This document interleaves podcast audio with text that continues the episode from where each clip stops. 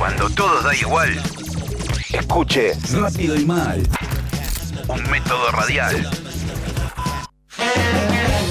Hola, ¿cómo va? Desde Sicardi. Hoy te voy a tratar de enseñar a hacer una excelente hamburguesa.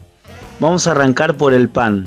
Una buena hamburguesa debe tener un gran pan, si no, no tenemos nada. ¿sí? Por más que nos esforcemos en conseguir una buena carne, en molerla bien, si no tenemos algo que contenga eso que estamos creando de calidad, vamos a arrancar mal. Así que vamos a arrancar por el pan, que es también una muy buena experiencia empezar- a hacer nuestros panes en casa y es muy divertido y, muy gratificante realmente.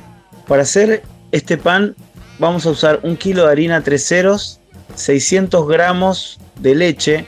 Yo te voy a pasar a veces los líquidos en gramos porque me es más fácil pesar que medirlo en una jarra y es más preciso en realidad, ¿sí? Vamos a utilizar 100 gramos de manteca, 20 gramos de sal, 20 gramos de levadura fresca o 5 gramos de levadura seca. Yo en mi caso usé 5 gramos de levadura seca y usé 5 gramos que equivalen a 20 más o menos de levadura fresca, siempre tres veces menos hay que poner de levadura seca porque es más concentrada y funciona perfecto y está buenísima porque la puedes tener en la despensa y no se te pone vieja, así que funciona bárbaro. Extracto de malta y azúcar, extracto de malta una cucharada o si no una cucharadita de miel, mejor extracto de malta y además le vamos a agregar azúcar, ¿sí? 60 gramos de azúcar. Y lo importante es el procedimiento que ahora te voy a pasar.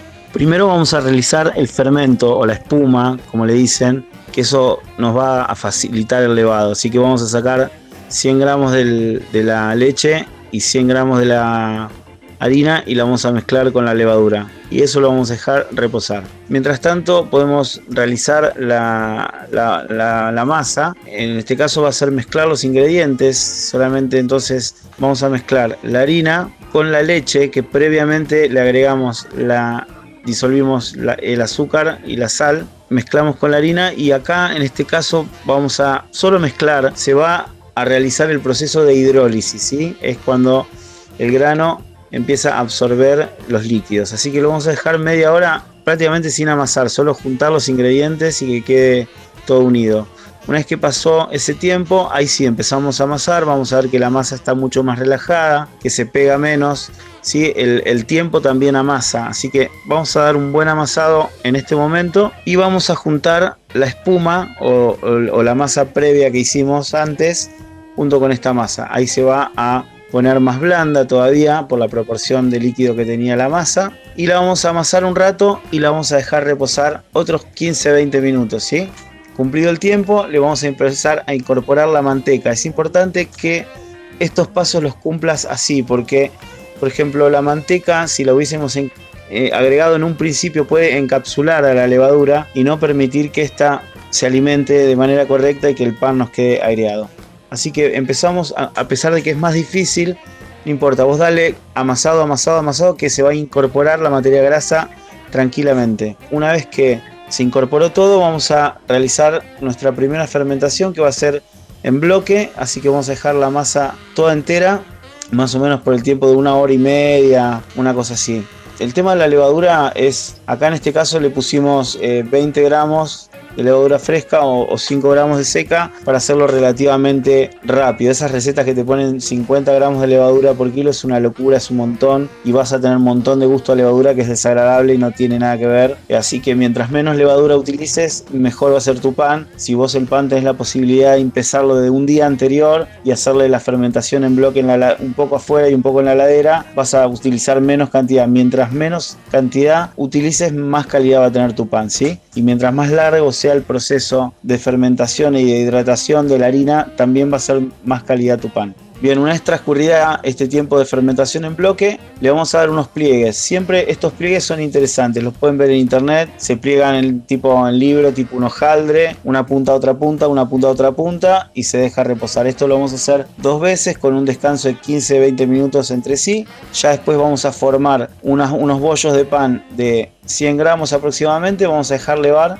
y más o menos una hora y media o hasta que aproximadamente a ojo, notes que están hinchaditos. Eso de dupliquen su volumen es difícil de, decir, pero vos tenés que notar que está relajada la masa, está hinchada, que la tocas y, y, digamos como que vuelve lento. Así que te vas a dar cuenta y lo vas a meter en un horno precalentado que incluso te sirvió para terminar de fermentar la masa. Eh, primero bien fuerte, bien fuerte el horno y después lo vas a bajar un poquitito. Antes lo podrías haber pintado. Yo en este caso los quise hacer así muy rústicos con harina arriba y harina abajo pero les puedes poner lo que vos quieras, semillas, pero previamente los puedes pintar con un poco de huevo y leche, puedes hacer lo que quieras. Eh, lo importante es el tipo de pan que vos querés lograr, pero lo importante es que sean livianos, ¿sí? Y que puedan contener eh, a, la hamburguesa. Hay algunos panes, algunas recetas que están muy buenas que le agregan puré de papa y están muy buenos, simplemente tenés que sacar una parte de los líquidos y un poco de harina lo suplantás por un poco de puré de papa y le va a dar todavía un poco más de esponjosidad. Yo en este caso decidí hacerla sin el puré, que también quedan muy buenas. Bueno, y con respecto a la hamburguesa en sí,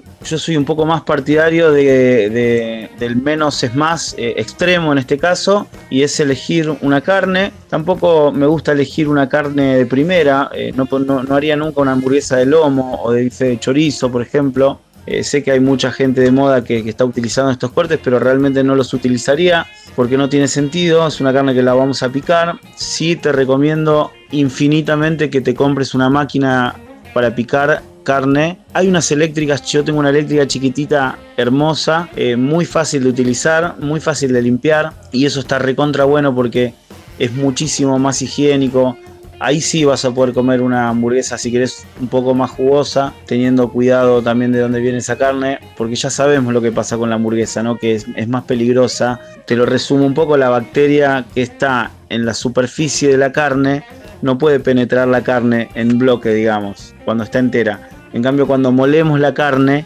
esa bacteria que estaba en la superficie se puede meter adentro y si la, el interior lo dejamos jugoso nos podemos contaminar. Así que es por eso que es mucho más peligrosa comer una hamburguesa jugosa que un bife jugoso. Ahí está aclarado el tema, me imagino. Así que a mí me gusta no agregarle nada, simplemente moler la carne en mi casa, formar unos discos, eh, unas bolas primeros y aplastarlos en un molde.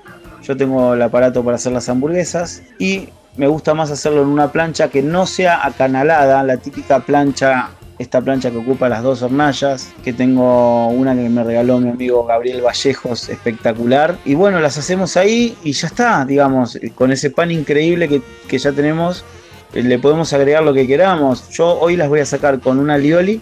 Sí, que voy a procesar con el mixer, voy a poner un ajo, un huevo, un poquito de leche, aceite de oliva y aceite de girasol, lo voy a procesar yendo de a poquito de abajo para arriba. Ahí me va a salir la lioli. Lo voy a acompañar con unas alcaparras picadas, una cebollita picada que tengo ahí y no mucho más. Tengo unos boconchinos de búfala que le voy a poner y ya está.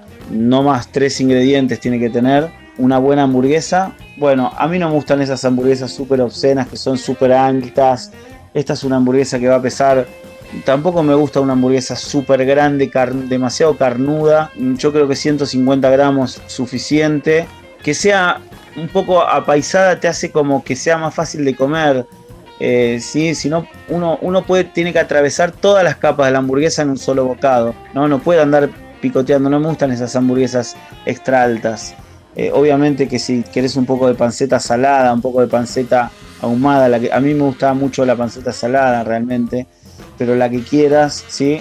Ponerle producto de calidad o a veces es mejor disfrutarla con un buen pan y, con pocas cositas como en este caso como voy a hacer yo. Bueno, vivan las hamburguesas, hay mil recetas, mil formas, lo importante es el concepto y que entiendas que no le puse nada al, al, picado, digamos, no le puse sal porque la sal tiende a deshidratar los productos y si yo le pongo sal adentro, va a tender a sacarme los jugos de la carne que yo quiero que se queden adentro. Así que la voy a tirar a la plancha así como está y le voy a poner sal y pimienta, pero en la parte de arriba. Ese es un buen tip que te estoy pasando. Lo mismo que tengas paciencia para hacer el pan y esperes, lo esperes, lo esperes porque tarda el levado. Arranques con tiempo para poder lograr un producto de calidad.